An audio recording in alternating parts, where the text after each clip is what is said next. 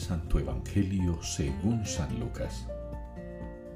Llegada la hora, se sentó Jesús con sus discípulos y les dijo, He deseado enormemente comer esta comida pascual con vosotros antes de padecer, porque os digo que ya no la volveré a comer hasta que se cumpla en el reino de Dios.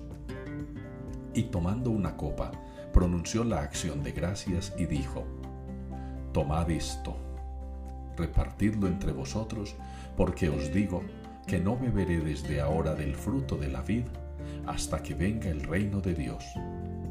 Y tomando pan, pronunció la acción de gracias, lo partió y se lo dio, diciendo, Esto es mi cuerpo, que se entrega por vosotros, haced esto en memoria mía.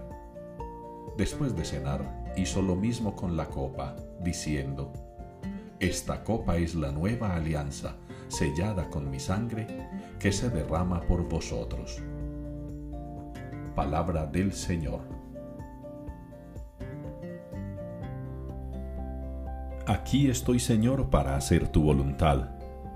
Son las palabras con las que respondemos en la liturgia de este día tan especial al Salmo 40, día en el que celebramos en Colombia a Jesucristo sumo y eterno sacerdote. Aquí estoy, Señor, para hacer tu voluntad. El mismo Señor Jesucristo nos lo ha dicho, mi alimento es hacer la voluntad del Padre. Nos lo recuerda en el Padre nuestro cuando reza, hágase tu voluntad. El jueves santo, en esa noche de oración en el huerto de los olivos, también lo repite, que no se haga mi voluntad sino la tuya. A nosotros en el Evangelio de hoy nos manda, tomen y coman, tomen y beban, hagan esto en memoria mía.